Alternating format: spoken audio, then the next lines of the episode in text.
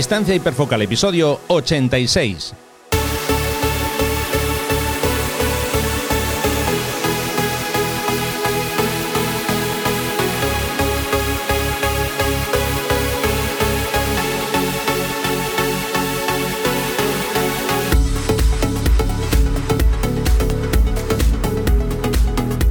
Hola, ¿qué tal? Bienvenidos a un nuevo episodio de Distancia Hiperfocal, el podcast de fotografía de paisaje y viajes.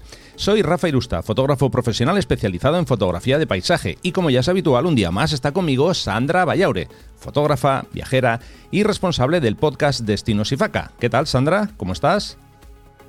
Hola, Rafa, muy bien. Pues nada, aquí, en el estudio 2. Por supuesto, estamos aquí en, en, directo, entre comillas, falso directo, conectados con el estudio 2. Bueno, a ver, en el episodio. Cuidado con lo de los directos, que sí. ahora se está, se está poniendo esto muy de moda, ¿eh? entre sí. Clubhouse, eh, Twitch y tal. No sé, a ver si, a ver si un día nos, nos va a dar también a nosotros la locura, ¿eh? Nunca se sabe. Sí, bueno, estas cosas ya sabes. a lo mejor un día. bueno, en el episodio de hoy vamos a hablar sobre recorte de nuestras fotografías, porque este proceso puede ayudarnos a mejorar el resultado final. Y Sandra, por supuesto, nos va a traer, nos va a acercar el trabajo de un nuevo fotógrafo. Pero antes de empezar, os quiero recordar que ya podéis consultar todas las fechas de mis talleres de fotografía de paisaje para esta primavera de 2021. Vamos a ver si podemos hacerlos, que eso será otra. Pero bueno, eh, lo cierto es que yo tengo muchísimas ganas de salir, disfrutar. Pues tengo ahí un montón de localizaciones ya pensadas y, y, previstas que quiero revisitar de nuevo. Así que bueno, si os apetece acompañarme, os dejo toda la información en rafairusta.com barra talleres.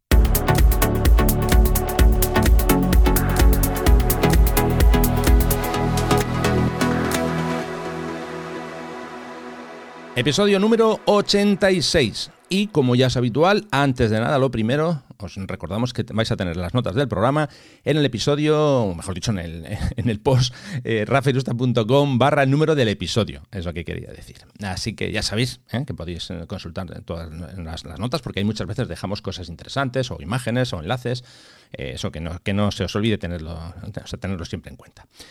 Bueno, eh, lo primero que me gustaría hacer antes de eh, empezar a hablar del tema de recortes es dejar un punto claro, que ya lo hemos hecho más veces, pero creo, que no está, no está de más. Nosotros vamos a hablar hoy de recorte fotográfico, de cómo lo hacemos nosotros y, por supuesto, eh, es nuestra forma de entender la fotografía. Esto no es ningún dogma de fe, ninguna acción que haya que hacer de forma obligatoria, ¿de acuerdo? Dejamos de lado el purismo fotográfico, y simplemente nosotros hablamos de lo que, de lo que hacemos, con, no con todas, sino con algunas, con algunas de nuestras fotografías. ¿De acuerdo, Sandra? No sé si te sí. parece bien que hayamos sí, sí. aclarado eso. Sí, sí, estupendo. Vale, bueno, eh, vamos a meternos ya directamente con el tema del recorte eh, fo eh, fotográfico. para mí, mi, digamos, en mi trabajo fotográfico, yo contemplo dos tipos de recortes. Y voy a intentar explicarme. A ver, el primero eh, lo hago en cámara. ¿Y cómo lo hago en cámara? Bueno, pues aquí no utilizo herramientas, ni Photoshop, ni nada, porque eh, ya, de hecho ya hablamos de ello. Eh, lo hago recortando con, con, focales largas. Entonces, os voy a dejar el enlace del episodio 34 de abril del de, año 2019 en el que ya hablábamos de cómo usar los teleobjetivos en fotografía de paisaje. Como ya hemos hablado de ese apartado, pues no nos vamos a, parar aquí. Simplemente, como digo, yo utilizo por una parte ese tipo de recorte, no es un recorte como tal, sino que simplemente usar una herramienta para acercarnos a eso, pues a, la, a la, escena que queremos eh, eh, plasmar. Bien, y una vez que hemos ya dejado claro esa forma de recortar, vamos ya con la segunda, que es la que nos ocupa hoy, que es recortar en el, en el postprocesado de las, de las imágenes, cuando estamos haciendo el revelado. Eh, obviamente, en mi caso particular, yo tengo claro que para mí el recorte no es algo malo. No es eh, una corrección de algo que haya hecho mal. A veces puede, puede resultar así. Pero yo no me lo tomo como, como algo así, ¿eh? que, siempre tengo que recortar porque siempre hay cosas mal hechas. No. Yo, en mi caso, lo veo con, más como parte del, del, proceso creativo, ¿no? Y de hecho lo veo más como una herramienta que en mi caso me resulta muy, pero que muy potente a veces para ayudarme a eliminar, por ejemplo, elementos no deseados o para mejorar la composición. ¿Por qué digo esto? Porque, bueno, a veces lo que sucede es que, por ejemplo, imaginemos que yo quiero hacer una vista eh, panorámica y no quiero hacer una panorámica, o bueno, incluso también, pero bueno, yo quiero hacer una vista panorámica solo con una toma. Claro, eh, mi cámara no tiene opción de, recorte en, formato panorámico. Y aunque lo tuviera, que hay algunas cámaras que sí que llevan esa, eh, posibilidad, eh, yo lo que hago es mentalmente imaginarme esa foto, cómo, va, cómo la voy a, revelar después. Y obviamente, ya digo, como no tengo la posibilidad de hacer ya el recorte, pues lo hago en mi cabeza, para luego trasladarlo cuando hago el, recorte en, el revelado. Entonces, para mí, ya digo, no es, eso no es una corrección de algo que estoy haciendo mal, sino que es, como digo, una, parte, un proceso creativo de esa imagen, que luego le voy a dar, pues es un formato más panorámico o un formato más cuadrado, porque por ejemplo, mi cámara por lo menos no tiene un sensor con forma cuadrada, no sé la tuya. no, la mía mucho menos. Eh, no, no, no. Yo normalmente eh, no pienso tanto en, en, otros formatos quizá como tú, pero, pero sí que es verdad que de vez en cuando me gusta, me gusta recortar mis fotos. Ahora, ahora explicaré un poco el que me lleva a hacerlo, pero sí que es verdad que estoy de, de, acuerdo contigo en que es más un recurso artístico que una manera de corregir errores, que también, ¿eh? pero es verdad que en, en mi caso es más un recurso artístico que eso, que una forma de, de corregir despistes. A ver, yo es que, por ejemplo, en mi caso, mm, ya no hablo solo de, modificar el aspecto, o incluso a veces también podemos hablar de recorte para modificar el tamaño de una, de una imagen. ¿no? Eh, en mi caso concreto, por supuesto, yo tengo claro que siempre prefiero hacer todo lo que pueda en el campo. Eso lo, digo siempre. Y por eso, de hecho, ya he comentado que muchas veces para recortar, entre comillas, ponemos ahí lo de recortar, uso, por ejemplo, una focal más, más larga. Pero a veces sí que es cierto que, mm, como digo, bueno, pues hago una foto, una fotografía, y en ese momento me gusta cómo está, pero luego en el, en el revelado, pues a veces, no sé, estas cosas, oye, pasan, ¿eh? que por mucha calma que tengas cuando haces la foto, que luego resulta que ves otras, otras posibilidades, ¿no? Y dices, hombre, pues fíjate, si esta foto recorto por aquí, pues a lo mejor es interesante o me resulta más, más, bastante más interesante, ¿no? O a veces hay, hay elementos que están en la foto o, que tú tienes que, digamos, que captarlos con la cámara, pero en mi caso ya digo, luego tengo claro, por ejemplo, que, voy a eliminar esa, esa, parte. Puede ser una roca, puede ser, no sé, un, un árbol, en fin. Es que hay, hay varios, o sea, diferentes elementos, ¿no? Por eso, para mí, al final, el recorte es más, como digo, una, una herramienta, ¿no? Y luego, a ver, hay situaciones, vamos a, poner un ejemplo. Yo, yo, voy tranquilamente con mi mochila y bueno, pues eh, llevo la cámara en la mochila, no llevo nada preparado, ¿no? Simplemente voy caminando. Y eh, en ese momento, pues sucede algo que puede ser, imaginemos un arco iris. Aparece el arco iris y rápidamente me quito la mochila, eh, dejo la mochila en el suelo y claro, no me da tiempo de colocar trípode, no, simplemente saco la cámara, yo suelo llevar siempre la cámara con un objetivo colocado, entonces saco la cámara, quito la tapa eh, arranco la cámara, o sea, enciendo y venga, pum, hago una foto. Y justo al terminar de hacer la foto, el arcoíris se va. Claro, lo que he hecho ha sido capturar un momento, eh, pues eso, que ha durado unos pocos segundos. Y a lo mejor, eh, yo qué sé, he hecho la foto en formato horizontal y resulta que mm, luego veo que la composición hubiera sido mejor hacerla en vertical. Bueno, pues luego en el revelado lo que hago es quito los dos extremos, la parte derecha de la parte izquierda, y me quedo con la versión vertical. Porque ya digo, es, capturar el momento, aquí te pillo, aquí te mato, y luego ya tendrás tiempo de, corregir. Claro, eh, justamente eso, cuando decía antes que yo iba a explicar un poco cómo, cómo, lo hacía desde el punto de vista artístico, me refería exactamente a eso, que muchas de mis fotos, y creo que ya lo mencionamos en, en el episodio anterior, en el, en el 85, están hechas muy rápido. O sea, yo no tengo muchas veces la calma que tienes tú Mm, de esperar a la luz a la luz adecuada, poner el trípode, tener tiempo de componer, dejar la cámara ahí esperando hasta que llegue el momento de luz. Eh, muchas veces mis, mm, mis fotos pasan en, en, un segundo, entonces o soy rápida y las hago en ese momento. Bueno, y no te puedes imaginar la cantidad de fotos basura que, tengo, que tengo que tirar, ¿no? Porque verás, es que, o sea, o se me ha ido el enfoque, o, o realmente la composición es un rollo, o he llegado tarde, ¿Sabes? Si es, por ejemplo, una, una, escena en un mercado entre dos personas interactuando y justo mm, pues eh, están haciendo una serie de, de gestos, ¿no? Yo que sé, un cliente que le está comprando algo a un vendedor y justo pues los momentos clave, pues, eh, pues esa mirada que se cruza o el momento en el que el cliente paga al vendedor, esas cosas, pues eso, mm, de, de, de foto más, eh, más casi callejera, digamos, que, que otra cosa, claro, esos, esos momentos, si llegas una fracción de segundo antes o, o después, ya pierde completamente la magia, ¿no? Te has, eh, te has perdido lo que, eh, lo que se llama el momento decisivo, ¿no? Que decía Cartier-Bresson. Uh -huh. Entonces, yo tengo, no te puedes imaginar cuántas fotos de esas que al final termino tirando porque, bueno, pues porque las tengo que hacer muy rápido. Entonces, ¿qué pasa? Que cuando haces ese tipo de, de fotos, eh, o bueno, cuando estás fotografiando fauna también, ¿no? Me refiero que siempre estoy poniendo el ejemplo de lo de los mercados y tal, pero que hay muchos, eh, que hay muchos momentos en, en, un viaje en el que las cosas pasan muy rápido, ¿no?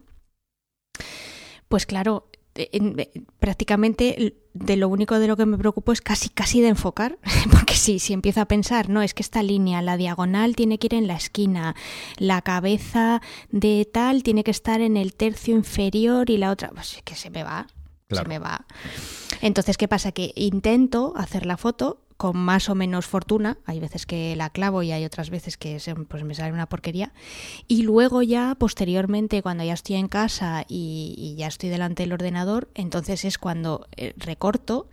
Y no recorto para corregir nada, sino recorto para mejorar, porque realmente corregir mmm, no puedo corregir mucho en el sentido en el que no son cosas que se me hayan pasado mmm, desapercibidas o, errores que hubiera podido no cometer mmm, en, en, sobre el terreno, porque es que no me ha dado tiempo ni a verlo. O sea, si en ese momento, por ejemplo, pues había un papel en el suelo y es que ni lo he visto. Claro. O sea, es que no, no, me ha dado tiempo ni a. No, no es que no es un, un error, digamos, que podía haber corregido en cámara. Uh -huh. No, no, es que realmente no, no hay tiempo.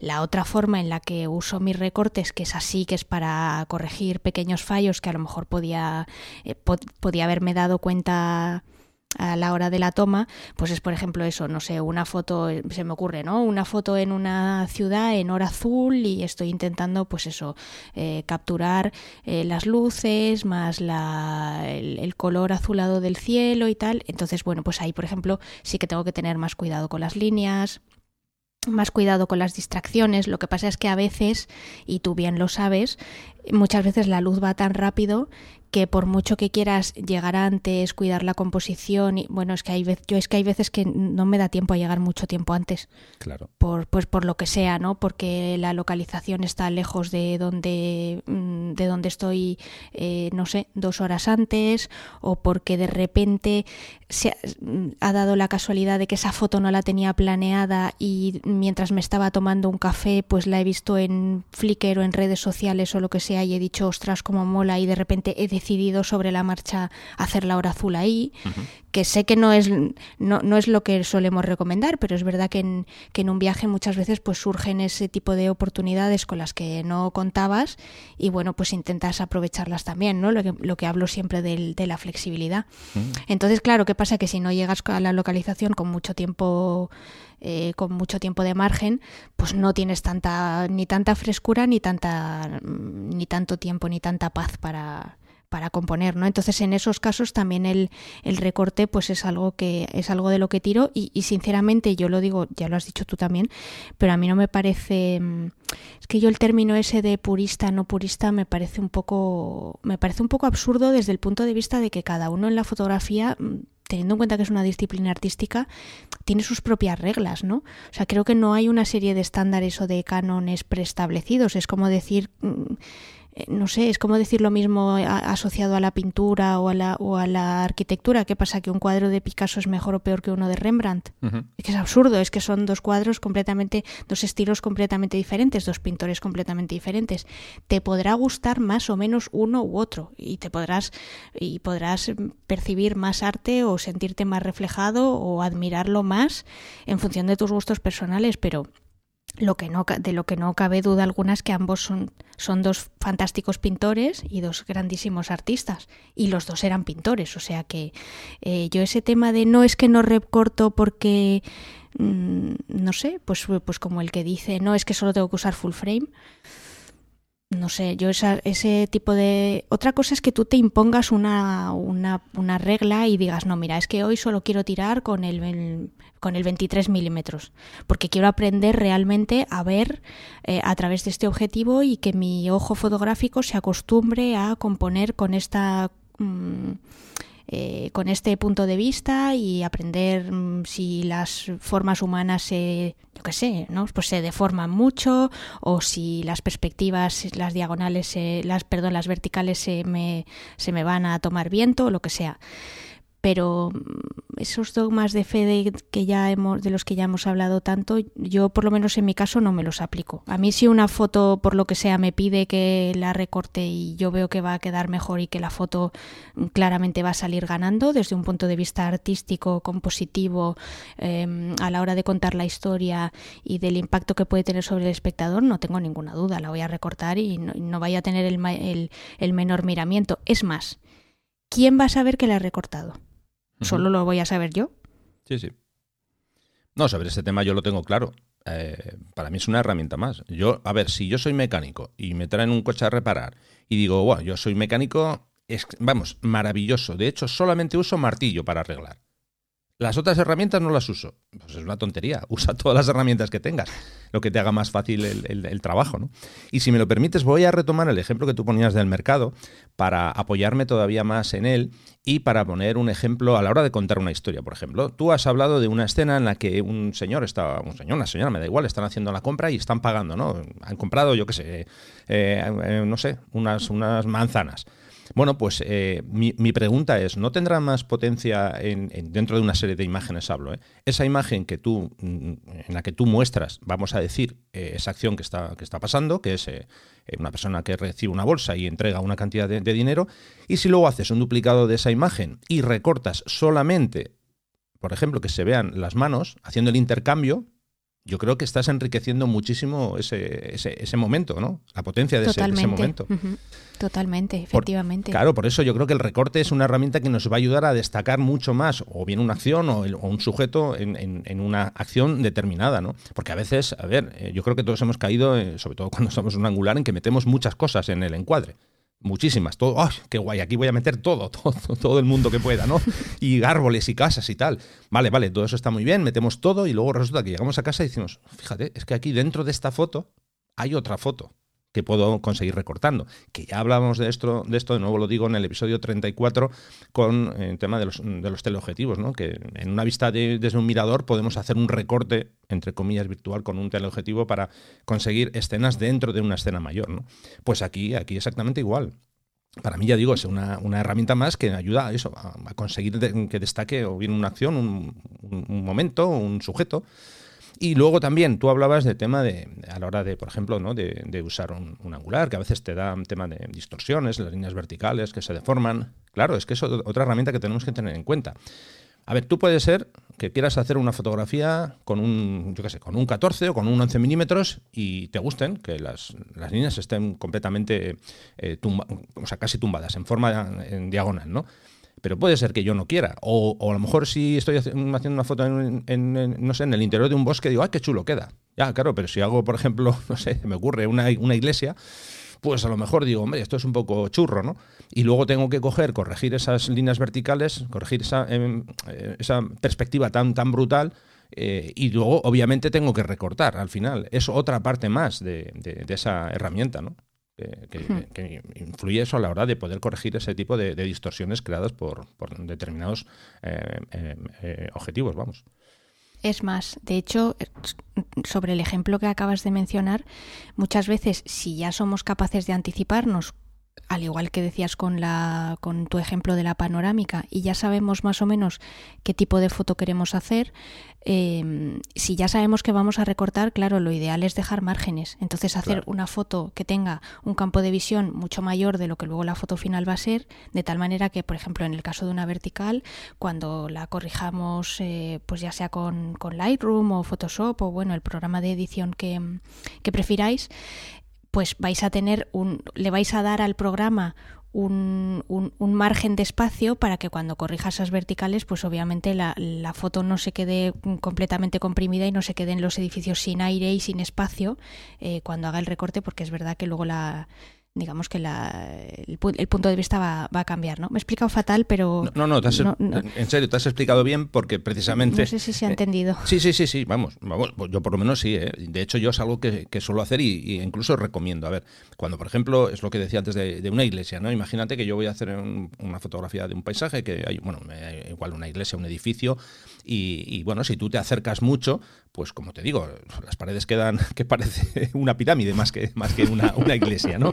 Entonces, yo lo que suelo hacer es hago esa foto, con esa aberración enorme de, esa distorsión súper, súper mega vitaminada, pero luego, si puedo, si tengo margen, me voy unos pasos hacia atrás, dejo más aire por los bordes, precisamente para lo que tú comentas, para que a la hora de, con el programa de edición, corregir esas líneas, como sabemos que vamos a tener que recortar, claro, para que no quede como un churro completamente aplastada por, por casi por arriba, por abajo, por los laterales, entonces es bueno dar ese, ese espacio, ese margen, ¿no?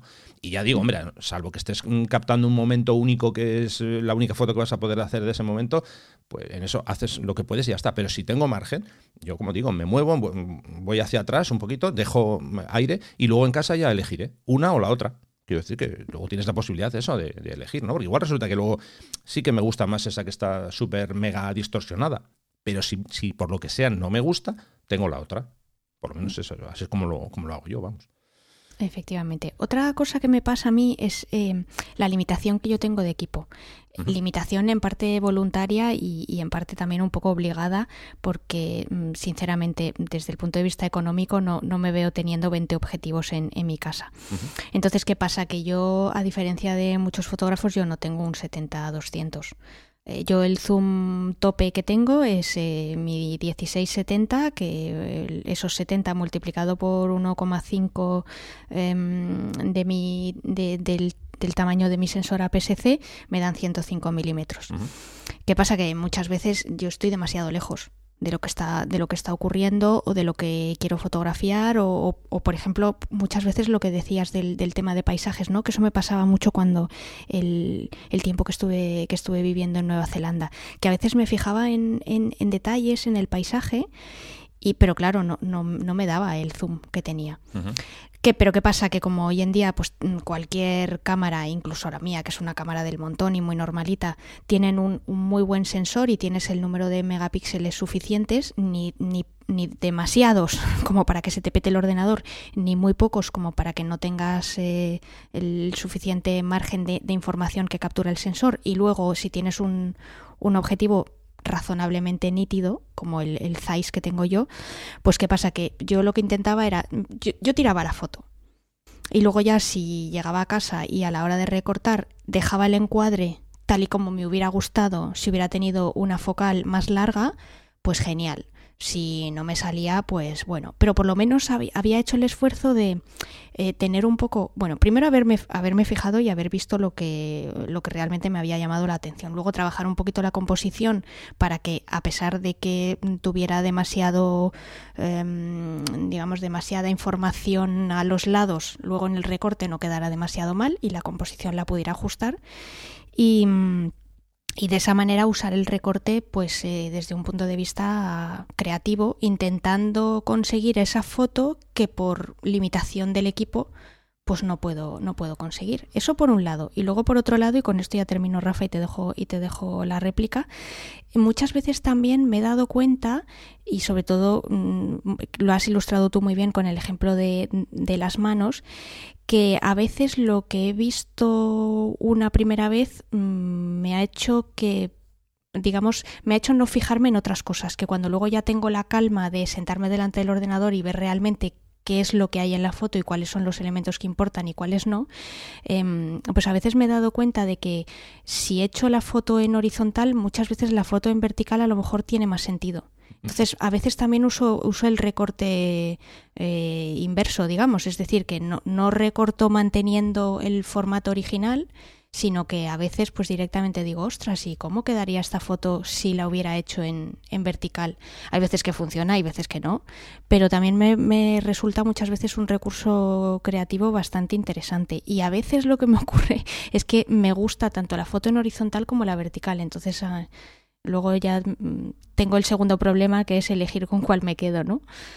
Eso, suele pasar. Que estaba, estaba revisando, mientras tú hablabas, estaba revisando mi, mi, ordenador. Creo que tengo una especie de, programa espía dentro. Es la impresión que me da. Porque a veces dices cosas que las tengo yo apuntadas para decir. Entonces te adelantas. Porque justamente el, tema de convertir una imagen o bien horizontal o bien vertical en la contraria es una de las notas que yo creo que hay que tener muy, muy en cuenta. Se apoya un poco en lo que decía antes, ¿no? Que si vas, mm, el ejemplo que yo ponía, vas caminando por la calle de repente aparece un arco iris, eh, lo normal es que vamos, yo creo que es lo, el, instinto nos, nos, hace sacar la cámara en posición horizontal, haces la foto y ya está. A lo mejor alguien, por llevarnos la contraria, dice, no, no, pues yo siempre la sacaría en vertical. Yo no, yo la sacaría en horizontal.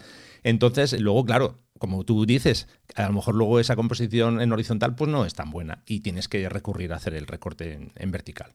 Y eso, por supuesto, que, claro que son un elemento, otro, o sea, otro, otro, otro elemento creativo más. Sobre lo que tú dices del tema de, la limitación de equipo y demás. Mm, yo creo que estoy de acuerdo contigo, pero también te digo una cosa. Yo, a ver, yo tengo, por ejemplo, un 2405 y un 100-400. Yo uso muchísimo más el 2405, pero con mucha diferencia, ¿eh? Eh, porque en muchos casos no tienes tiempo suficiente para subir de focal y bueno, pues oye, haces la foto con 105, que es lo máximo que tienes, y si hace falta luego, pues recortas un poco. Mira, yo hace tiempo que ya dejé eh, esa idea de, no, no, hay que conseguir todo al máximo de píxeles que tengas en tu, en tu cámara. Eh, claro, es que si recortas, es que claro, pierdes tamaño. Ya, sí, pero vamos a ver, ¿dónde está aquí la, pega? ¿Yo qué quiero? Mm, ¿Tener la foto a máxima resolución o no tenerla? ¿O tener una foto a menor resolución? En vez de eso, ¿eh? pues yo obviamente, yo quiero tener la foto que es como un sello de correos, no me importa, tengo la foto. No, no, lo tengo claro. Y sobre todo, es esto además, he tenido que afianzarlo mucho más a raíz de introducir el dron en mi equipo fotográfico. Porque mm, estamos hablando. Claro, claro. Claro, que los, eso por eso lo dejaba para el final. Los, interesante. Los archivos sí, sí, es que se me había olvidado esa, esa pequeña herramienta que has incluido en tu, en tu arsenal, es verdad. En mi caso, a ver, bueno, yo os cuento eh, un poco la, una particularidad que tiene este dron que tiene sus limitaciones. A ver, eh, la resolución es de 12 megapíxeles, pero tiene un modo que, mm, digamos que haces fotos de 48. No sé si ya lo expliqué en su momento. Bueno, es por el tipo, el tipo de sensor. Creo que sí, pero bueno, si, si haces un pequeño recordatorio, creo que estará bien para que el oyente despistado que, se perdió ese episodio. un resumen rápido. Básicamente, este, este modelo de sensor lo que hace es divide cada píxel en cuatro partes, con lo que multiplicas por cuatro el tamaño de tus archivos. Eh, en este caso, el archivo, vamos a decir, base son 12 megas. Bueno, si lo multiplicas por cuatro son 48, con lo que tendrías margen suficiente. ¿Qué pasa? Que ese, ese, formato tiene ciertas limitaciones. Por ejemplo, yo utilizo mucho el modo AEB, que se, básicamente lo que haces es el, eh, poder eh, eh, hacer un horquillado de, imágenes. ¿no? Puedes hacerlo con tres fotos o con cinco. Si usas el modo este, como digo, de máxima resolución, ya no puedes hacerlo. Es solamente una foto única. Entonces, al final, como me, me limita más, más, que me da ventajas, pues uso los archivos, como digo, de, de 12 megas. Y claro, 12 megas da para lo que da. Pero bueno, mm, al final, luego hay otro tema añadido. Yo estoy acostumbrado desde, pues desde que siempre he tenido reflex, mis cámaras eran siempre con el, el formato que todos conocemos, que es el, formato con relación 3 eh, a 2, ¿no? que es, yo creo que es el, más extendido, salvo, que tengas una, una micro 4, 4 tercios o que tengas una compacta, que ya el formato cambia. Y ese formato cambia a 4 a 3, que es justo el formato que tiene el dron. Entonces, ¿Qué hago yo? Pues yo hago las fotos al máximo tamaño, siempre en el mismo formato, que es 4, en este caso 4 a 3, pero ya con idea luego de que si tengo que recortar no pasa nada y, voy a recortar. Pero ya digo, me he quitado encima ese peso de, es que claro, si recorto se me va a quedar el archivo súper pequeño. Porque la pregunta es, ¿súper pequeño para qué? Claro, es que eso era lo que te iba a decir, que súper pequeño para qué, o sea, luego dónde vas a dónde vas a visualizar la foto, la vas a imprimir, no la vas a imprimir, la vas a mostrar solo en, en tus redes sociales, que ya de por sí ya sabemos cómo comprimen las imágenes y la y la pésima calidad con la que eh, luego las ofrecen a, a tus seguidores. Claro. Las vas a imprimir a tamaño póster como los, las vallas publicitarias que podemos ver en, eh, pues en la carretera o, en, o tapando los andamios en una obra de un edificio, es que es todo muy, es todo muy relativo. Claro, pero incluso, aunque quieras usar una foto para hacer un, mural que quieras tapar unos andamios, como tú dices, es que tenemos que pensar una cosa, que todo ha ido evolucionando también en, el mundo de la impresión. Entonces, muchas veces pensamos que para imprimir una fotografía de un montón de metros hace falta un montón de resolución. No, no, no, no, es que depende. Porque a veces si tú ves la trama que tiene una imagen de un anuncio de estos que vemos, cada vez se ven menos en, en, los lados de las carreteras, pero todavía queda alguno. Bueno, pues si tú te acercas a uno de esos, de esos paneles, es que esos paneles tienen puntos como una pelota de tenis, casi. Estoy mm. exagerando, ¿eh? Pero... Sí, sí. Iba, iba, a decir que son cuadros impresionistas, pero no. Es que no me acuerdo ahora cómo se llama el, pintor este estadounidense que pintaba con puntitos y parecían escenas de cómic. Mm, te voy a dejar hablando y voy, a ver, si, voy a ver si lo encuentro. Pues eso, por eso digo que a veces tenemos esa idea de, no, no, como esto lo voy a imprimir súper grande. A ver, todo depende de la distancia a la que tú vayas a ver eso que, estás eh, eh, imprimiendo, ¿no? Entonces, ya digo que al final, obviamente, a ver, si yo pudiera tener todo a una resolución grande, lo tendría. Pero como no tengo, o sea, como no, tengo esa posibilidad, porque, insisto, en el caso del dron da para lo que da, pues eh, ya está, yo me arreglo con, ese, con ese tamaño. Eh, también he comentado el tema de la relación de aspecto. Como digo, el dron es 4 a 3, mi cámara es 3 eh, a 2. Hay varios diferentes relaciones de aspecto que como es un tema que yo creo que da para otro episodio, hablaremos de ello con calma, ¿no? porque ahí también hay bastante que comentar. Y ya que estamos hablando del tema de, eh, imprimir fotos, mm, aquí por ejemplo voy a dar algún, algún consejo que puede ser creo que interesante. ¿no? A ver, cuando vamos a hacer una serie de imágenes o queremos montar una, exposición, eh, yo personalmente recomendaría una cosa y es que usemos siempre el mismo, el mismo formato. ¿Por qué? O sea, el mismo formato me refiero a la misma proporción.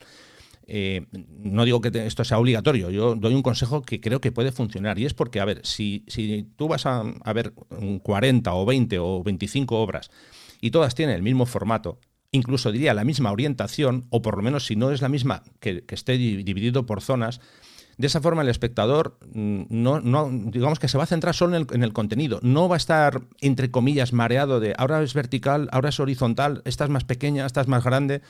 Porque además, ¿qué pasa si tú pones cuatro fotos con diferente formato y en, diferentes tamaños? ¿Cuál va a destacar más? ¿La más pequeña? ¿La mediana? ¿La más grande? Dadle un repaso a eso, a ver qué, qué opináis. Digo porque a veces eso, a lo mejor, mm, no sé, en casa, imagínate que en casa tienes una pared y tienes ocho cuadros diferentes. ¿En qué tamaños tienes esos cuadros? ¿Cuál va a destacar más? Eh, es un tema, creo que, también merece un poco de, reflexión. ¿no? Eh, y por supuesto, a la hora de hablar de impresión de fotos, Aquí hay que pensar en los formatos de los marcos, cuando vamos a comprar marcos a una tienda. Porque, a ver, si, tú vas a hacer marcos a medida, no hay problema. Tú lo dices a, la tienda donde vas a comprar los, los, marcos. Mira, quiero que me hagas este marco personalizado para mí. Pero imagínate que quieres ir, no sé, a unos grandes almacenes y que hay muchas veces hay ofertas que, pues yo qué sé, te gusta imprimir tus fotos. Claro, te vas a encontrar con que a lo mejor el formato de esos marcos no es el formato de tus fotos. Bueno, puedes añadir eh, lo que llamaríamos en, un, un passepartout, el morte blanco, pero en fin, que eso también merece otro, otro apartado, ¿no? De, a la hora de recortar, que tengamos en cuenta ese tipo de, detalles. Así que no sé, eh, no sé si has encontrado ya el fotógrafo o el pintor que estás buscando. Sí, pero antes de antes de hablar del, pintor que, eh, que, me va a llevar a otra, a otra idea que te quiero rebatir. Eh, lo, primero que quería añadir es que es sobre el tema de impresión y sobre el tema de, eh, pues eso, esa esa idea preconcebida que, hemos tenido muchos en el pasado, yo ya no lo tengo, pero la tuve y que seguramente en algún momento la han tenido también muchos de nuestros oyentes, y es el tema de que eso, a más megapíxeles, más resolución y por lo tanto puede imprimir más grande. No recuerdo exactamente en qué versión, me encantaría poder tener ahora a Rodrigo Rivas, que es un experto en fotografía móvil, para poder preguntárselo, pero creo que fue con, la, con el lanzamiento del, me parece que fue del iPhone 6, que Apple, mm, precisamente para demostrar eh, la nitidez de su cámara y la elevada resolución que tenía su sensor, pues empezó a publicar en, eh, o sea, empezó a sacar en un montón de puntos del mundo, sobre todo en Estados Unidos, unas vallas publicitarias enormes, eh, todo de fotos hechas con, con iPhone. Y muchas veces, de hecho, esas fotos estaban hechas por usuarios.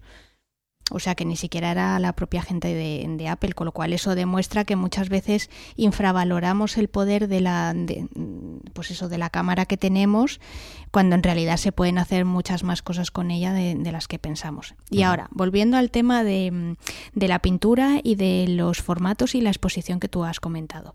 El, el pintor al que me refería anteriormente es un pintor eh, estadounidense, como bien decía, que se llama Roy Lichtenstein, que es eh, coetáneo de la época de Andy Warhol y es un, y es un pintor eh, pop. que empezó sobre todo a tener mucho éxito en, en, la década de los, de los 60 en Estados Unidos. Y lo que estabas mencionando antes de, mm, del tema de exponer eh, imágenes en un, en un, mismo tamaño o en un mismo formato, fíjate que en ese aspecto discrepo completamente contigo. Y te voy a dar un ejemplo muy tonto. Si tú vas a una pinacoteca, a un museo, a una galería y ves una retrospectiva de un mismo autor, es muy difícil que vayas a ver cuadros exactamente todos iguales del mismo tamaño de un mismo pintor. Me da igual que, hable, que estemos hablando de un clásico, de un pintor del renacentismo o de incluso, o incluso de, un, de un pintor contemporáneo del, del siglo XX si te fijas, ninguno de ellos usa nunca el, un lienzo exactamente del mismo tamaño. Obviamente en el caso de los clásicos es muy lógico porque normalmente pintaban por encargo y por lo tanto, bueno, pues eh, a más dinero, más grande el cuadro, ¿no? Y en el caso y en el caso de los contemporáneos, pues sencillamente porque no se querían eh, no se querían restringir a un solo a un solo tamaño. Y cuando tú vas a ver eh, una retrospectiva de un pintor a un museo, mm, a mí que me gusta muchísimo la pintura y me gusta mucho esa, esa disciplina artística, he ido a ver muchísimas en mi vida, mm, no siempre el cuadro más grande es el que más me ha impactado o no siempre es el que se lleva mi atención principal. De hecho, no los ves todos a la vez tienes un, tienes un circuito preestablecido que, que te, que, te orienta y que es el que es, el que ha ideado el comisario en función de la temática X, puede ser cronológica, puede ser por, por temas del autor o lo que sea.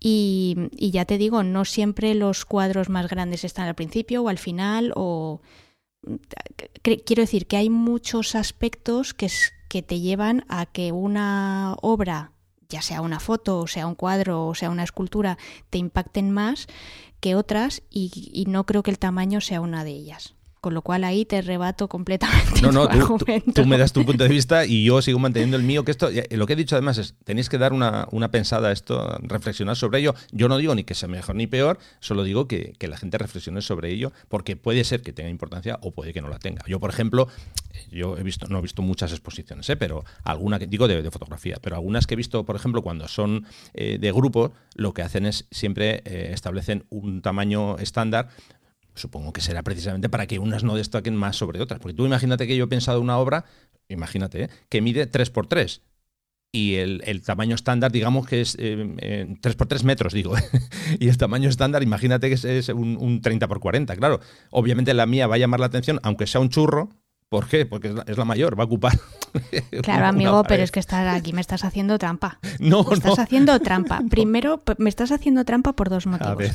Primero, porque me has dicho, mm, o sea, yo te he hablado de una retrospectiva de un solo autor. Tú ya me has dicho de varios autores. por ejemplo, si te vas a ver, si te vas a ver cualquier muestra del World Press Photo de eh, cuando, cuando, exponen eh, las fotos ganadoras, evidentemente todas tienen el mismo tamaño, mm. ya sea en vertical o en horizontal, porque lo que no sería ético sería darle más predominancia a, determinados ganadores con respecto a otros.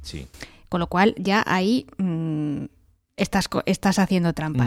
Segunda, segunda trampa, una foto se puede imprimir al tamaño que tú quieras. Eh, una pintura, una vez que tú has pintado sobre el lienzo, ya el lienzo no lo puedes estirar como un chicle. No, eh, Tramposillo. no, pero por eso he dicho que, eh, bueno, no sé si lo he dicho así, pero lo que yo quería decir es que puede ser interesante, he dicho, tomar un formato único, pero insisto, lo he repetido, hay que darle una, una pensada a esto, hay que reflexionar sobre ello. Que no digo que sea mejor, peor, porque luego esto es como todo, cada uno decide una cosa u otra, ¿no? Y de hecho, fíjate, no he querido meter ahí las redes sociales, porque las podía haber metido, ¿eh? No, te digo esto porque ah, sí que hay un apartado al que también em, deberíamos de, darle ahí un pequeño repaso y es ¿Cuánta gente imprime fotos? Ah, ese es otro, otro tema peliagudo.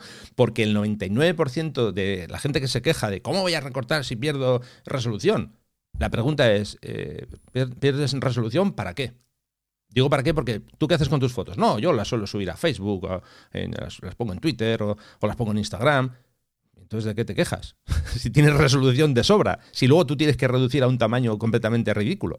Por eso digo que ese tema ni siquiera lo he querido tener en cuenta, que ahí podríamos entrar también, ¿eh? eh pero ya entraríamos en los formatos para diferentes redes sociales, porque una foto en, vertical se ve mejor en, Instagram que en, formato horizontal, pero ya, ya no voy a entrar, me niego. Bueno, pero podemos grabar otro episodio sobre el tema si te parece interesante. Sí, bueno, a ver, es que yo creo que eso podríamos incluso encajarlo en ese en, otro próximo episodio en el que hablemos de las relaciones de aspecto, que ahí sí Exacto, a eso me refería, sí, sí. Ahí sí que pueden, puede ser interesante porque de hecho vamos a hablar de, eso, de las diferentes relaciones de aspecto, no tanto pensando en las redes sociales, sino pensando incluso en las fotos, pero bueno, también se pueden tocar ambos ambos eh, ambos ambos aspectos, vamos, tanto el, genérico como el centrado en redes sociales. Así que nada, eh, acepto tu, tu, tu afrenta, ¿no? De decir, te voy a rebatir aquí tu argumento. en fin, bueno, yo creo que hemos dado un, repaso eh, bastante eh, amplio, ¿no? De temas recortar o no recortar. Obviamente, repito que cada uno haga con sus fotos lo que quiera. Yo no tengo ningún remilgo en recortar. Yo lo uso el recorte como una herramienta más. Ah, por cierto, una cosa que se me ha olvidado comentar y creo que es interesante decir, ¿eh? Cuando mm, vayáis a, plantearos un recorte en una imagen, a, veces hay gente que está revelando la foto y tal, y entonces llega al final y dice, mm, esta foto igual mejor queda, o sea, igual queda mejor recortada. Bueno, mi consejo, vale, si haces eso, es que cuando hayas hecho el revelado ya completo y hayas hecho después el recorte, que repases cómo está el histograma de tu imagen. Porque si tú en una imagen, supongamos que tú tienes una fotografía en la que, a ver, para hacerlo muy sencillo, tienes, por ejemplo, una, un atardecer, es un atardecer y tienes el sol dentro del encuadre. Y el sol está bastante quemado, no has podido recuperar la información, porque es difícil recuperarla, obviamente. Eh, y entonces dices, mm, creo que voy a quitar el sol. Vale, tú has hecho un revelado de, ajustes, o sea, diferentes ajustes, exposición, en fin, eh, recuperación de, sombras, luces y demás, cuando estaba el sol dentro del encuadre y tu histograma está basado en, ese, en esos ajustes. Si tú quitas ese elemento de mucha luz en el encuadre, tu histograma se va a ir a otro sitio diferente. Entonces, repásalo. Por, mi consejo, de hecho, es que si, tienes idea de hacer un recorte, que lo hagas justo al principio. En mi flujo de, de trabajo, de hecho, lo primero, de las primeras cosas que hago es recortar aunque luego haya que pulir igual alguna cosa, pero yo intento lo primero recortar, porque así de esa forma sé que todo lo que haga le va a afectar, mm, mejor dicho, se va a ver afectado por el histograma que ya está, digamos, entre comillas, eh, formado. ¿Vale? Totalmente de acuerdo, eso es lo que mm, en un momento dado me enseñaron que se llamaba eh, ajuste destructivo. Eso es que me lo enseñaron eh, Javier de la Torre y Jesús García, que son dos, dos buenos fotógrafos de, de paisaje. Entonces, efectivamente, son, son ajustes que, que, te, que te influyen en el histograma, por lo tanto, como bien recomienda Rafa, eh, lo ideal es hacer ese tipo de ajuste al principio para que luego ya toda la, todos los ajustes, eh, tanto genéricos como de, de, detalle o por zonas que hagas, sobre todo en cuanto al tratamiento del color, pues que no se vean afectados y que ya partas de una, de una base ya definitiva. Por cierto, solo como matiz, cuando eh, dices la palabra destructivo, eh, que la gente no se equivoque. en un RAW nada de lo que hagas es destructivo, ¿eh? No, no, no, por supuesto. digo, pero para que no haya dudas, eh, tú todo lo que hagas en un archivo RAW, todo, todo, absolutamente todo lo que hagas lo puedes mm, volver atrás. de hecho, tú puedes dejar la foto como estaba a la hora de importarla desde la cámara. Sí, quizá, me, quizá no, he expresado, no, no lo he explicado o no he usado la palabra No, pero bueno, ya está. Correctamente. ya, está dicho, no, no, hay, ningún problema. Yo creo, yo ah, creo que se, se entiende perfectamente eso, que, que, al final se trata simplemente de eso, que no haya. Eh, porque a veces hay palabras que a lo mejor las usamos en un contexto y significa una cosa y en otro significa otra. Y bueno, yo creo que ya está perfectamente claro. ¿Vale? Venga, pues seguimos. seguimos adelante.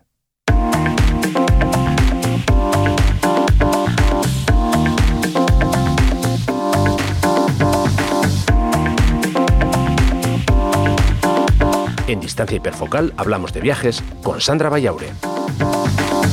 Bueno, Sandra, pues eh, ya aquí estamos en tu sección. Cuando quieras, eh, todo tuyo. Te pones a hablar, te pones a hablar, llegamos a los cuarenta y pico minutos y ahora a mí me toca correr. No, no, a, tu ritmo. en serio, no recortes nada, ¿eh? ni, ni aceleres el paso. Tú a tu ritmo. Bueno, esta semana en este episodio 86 eh, me apetecía traeros el, el, trabajo de un fotógrafo canadiense que se llama David Burdeny y em, bueno, pues es un, es un fotógrafo de, de, viajes muy, muy interesante. Al igual que el, em, el fotógrafo que os traje en el, en el episodio anterior, en el 85, David también tiene una formación en diseño de interiores y, en arquitectura. De hecho, entre, entre ambas eh, formaciones pues estuvo estudiando ocho años y luego empezó su carrera profesional como arquitecto y estuvo diez años antes de dedicarse a la, a la fotografía como profesional, ¿no? Es decir, de ello. Lo que pasa es que, bueno, él cuenta en muchas de las entrevistas que he leído que empezó a hacer fotos con, con 12 o 13 años, que a diferencia de muchos de sus, eh, de sus compañeros en, en, Canadá, pues en lugar de jugar al hockey, lo que hacía era pues hacer fotos y luego las revelaba en un cuarto oscuro que se hizo en, en su casa, ¿no? Y luego ya realmente fue en 2006, como os digo, cuando se pasó realmente a la fotografía profesional y ahora es, eh, su principal actividad.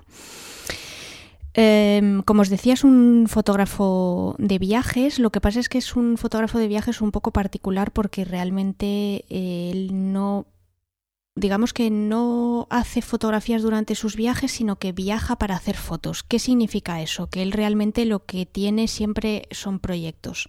Em, entonces, eh, realmente va a los sitios que le van a hacer conseguir esas fotos que se, que, engloban dentro de, ese proyecto. ¿no? Luego, más adelante, cuando os termine de, hablar de cuáles son las características de, su estilo y por qué y por qué lo he traído a esta sección, pues os hablaré en concreto de tres de ellos para que veáis em, qué es, eh, o digamos que cuál es el tipo de, de trabajo que hace, ¿no?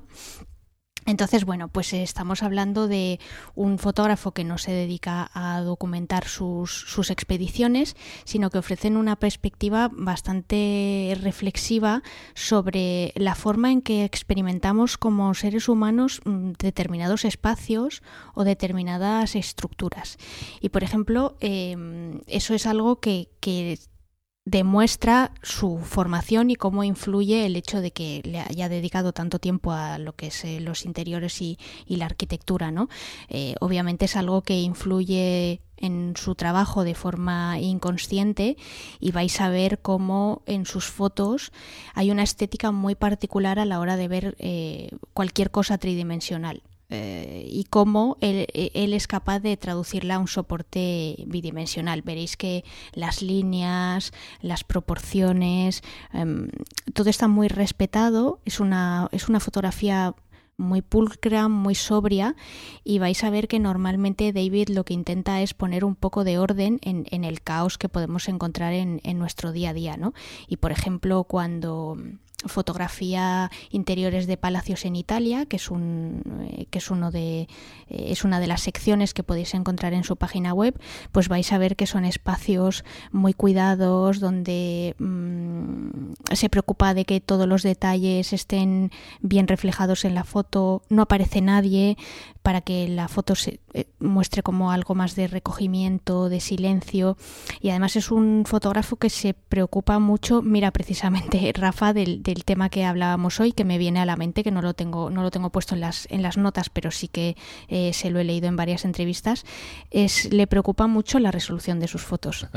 Y Entonces primero pues empezó usando cámaras de formato completo, después eh, de formato medio y creo haberle leído que las últimas cámaras que usa tienen 150 megapíxeles. Eh, los, los, sensores, con lo cual eh, deben de ser unos, unos monstruos bastante, bastante potentes y como para, como para cometer un error, ¿sabes? A la hora de, a la hora de hacer la, la captura. Bueno, esa es una de las características de su estilo. Otra de ellas es la forma tan particular que tiene de, tratar el color. Vais a ver que normalmente eh, lo rebaja muchísimo y esto tiene que ver eh, con una idea que tiene él de, es, eh, de, de, un poco intentar reflejar esa versión abstracta o subjetiva que tenemos cada uno de la realidad, ¿no? Y es que a él le gusta decir que no, que no quiere que sus fotos sean unas, una fotocopia de lo, que, de lo que está viendo o de lo que realmente hay en la escena, sino que lo que quiere es compartir su propia interpretación de los colores o el recuerdo que tiene de ellos. Entonces normalmente lo que hace es que los, los difumina un poco, los desatura, eh, con la idea de, retransmitir que realmente esa foto lo que es es un recuerdo porque esa foto él la hizo en una fecha X, en un momento Y, y nunca más se va a volver a repetir, por mucho que sea un objeto inerte, como os decía, pues como un palacio italiano, una estación de metro en Rusia o unas salinas en Utah, en Estados Unidos, ¿no? Y por último también quería eh, destacar su eclecticismo. Vais a ver que, que, David tiene una manera muy pasional de embarcarse en sus, en sus proyectos, entonces cuando él decide que va a abordar un proyecto, pues lo hace en cuerpo y alma, dedica todo su tiempo a ese proyecto hasta que bueno, pues considera que o se ha terminado o se ha hartado de él. Entonces en ese momento lo abandona por completo hasta que pasa al siguiente, se vuelve a involucrar al 100% y así en un ciclo infinito.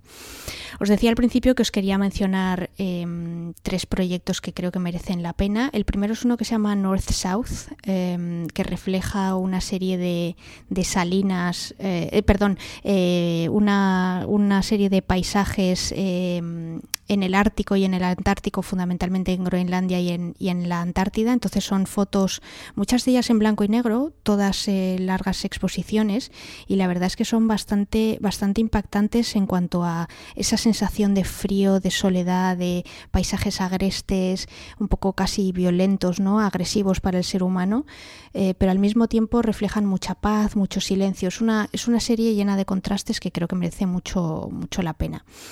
Luego otra es una serie que se llama eh, A Bright Future o Un futuro brillante que surgió durante una visita a Rusia y es que, bueno, pues eh, le, fascinó un poco esa solidaridad que tienen los rusos y al mismo tiempo ese gusto por eh, ese refinamiento, por, por lo artístico, por lo estético y sobre todo le llamó mucho la atención, bueno, por supuesto los teatros, las salas de los museos, etcétera, pero sobre todo las estaciones de metro, ¿no? Tanto en Moscú como en San Petersburgo.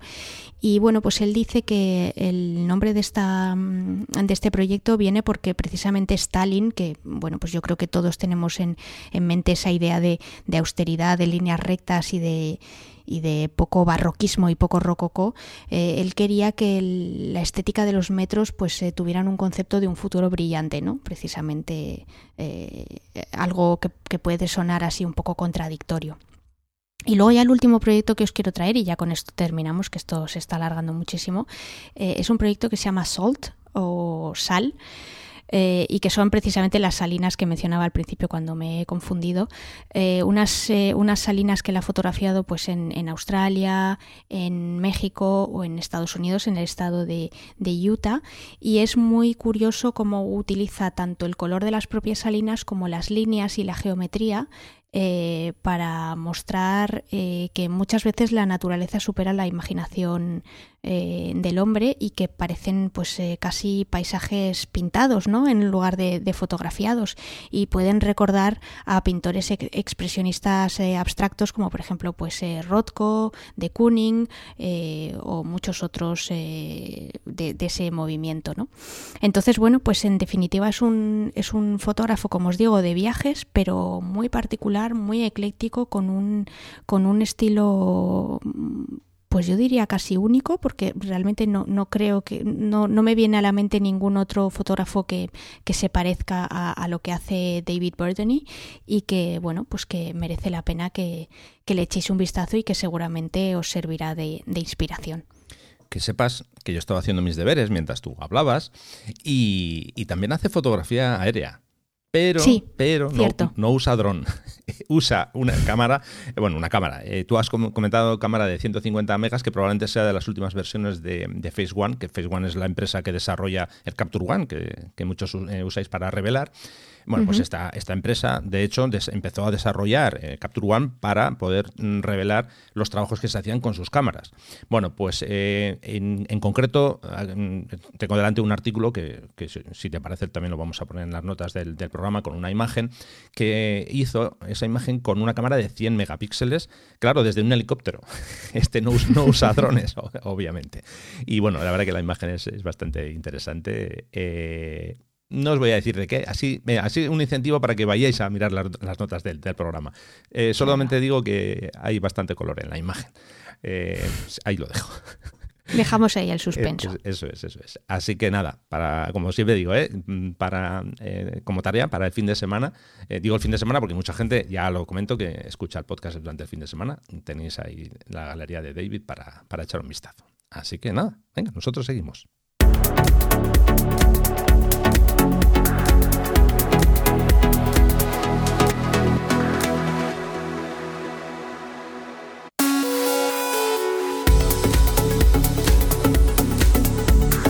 Bueno, mira que has hablado, ¿eh? Anda, que yo pensaba que no iba a dar para mucho el episodio del recorte.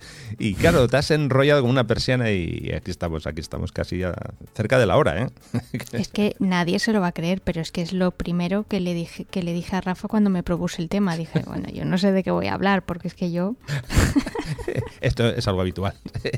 Suele pasar. No, sé, yo creo que esto no va, no va a dar para mucho. Sí, ya, ya veo, ya. Menos mal que luego nuestras palabras se las lleva el viento. ¿eh? Y siempre estamos con lo de los dogmas de fe y tal, porque total, aquí, en realidad yo lo que he venido aquí es hablar por hablar. Ha pasado el rato.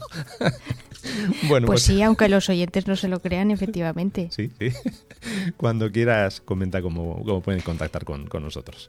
Sí, os comento muy rápidamente lo que os recuerdo siempre al final de cada episodio y es que podéis poneros en contacto con nosotros a través de varios canales. El primero de ellos es la sección de comentarios que tiene Rafa en su blog. Ya sabéis que siempre incluye las notas de cada episodio en un post y al final de ese post pues tenéis ahí una sección de comentarios en la, que podéis eh, hacernos llegar cualquier, cualquier cosa que os apetece comentar.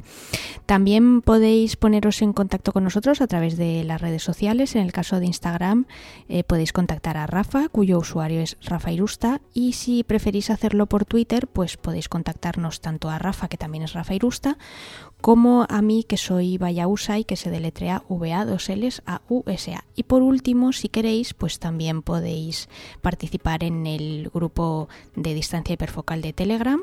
Si todavía no estáis dentro, tenéis un, un enlace que os dará acceso al grupo en las notas del programa y bueno, pues eh, ahí ya esperamos eh, vuestros comentarios y vuestras sugerencias.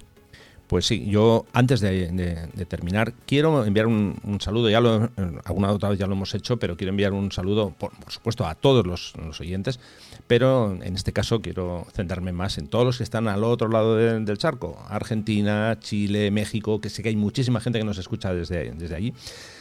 Nada, que estamos encantados de, eso, de estar todos juntos en esta aventura, en este eh, proyecto y yo creo que poco más. Eh, como digo siempre, Sandra, muchísimas gracias por estar ahí, por hacerme compañía en este rato que paso genial. La verdad me lo paso bomba. Creo que se me nota que estas cosas no, se podrían fingir. gracias, gracias a ti por invitarme aquí a venir a hablar de mi libro y de esas cosas.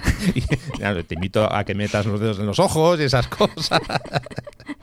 en fin, lo dicho, que es un placer tenerte aquí cada 15 días.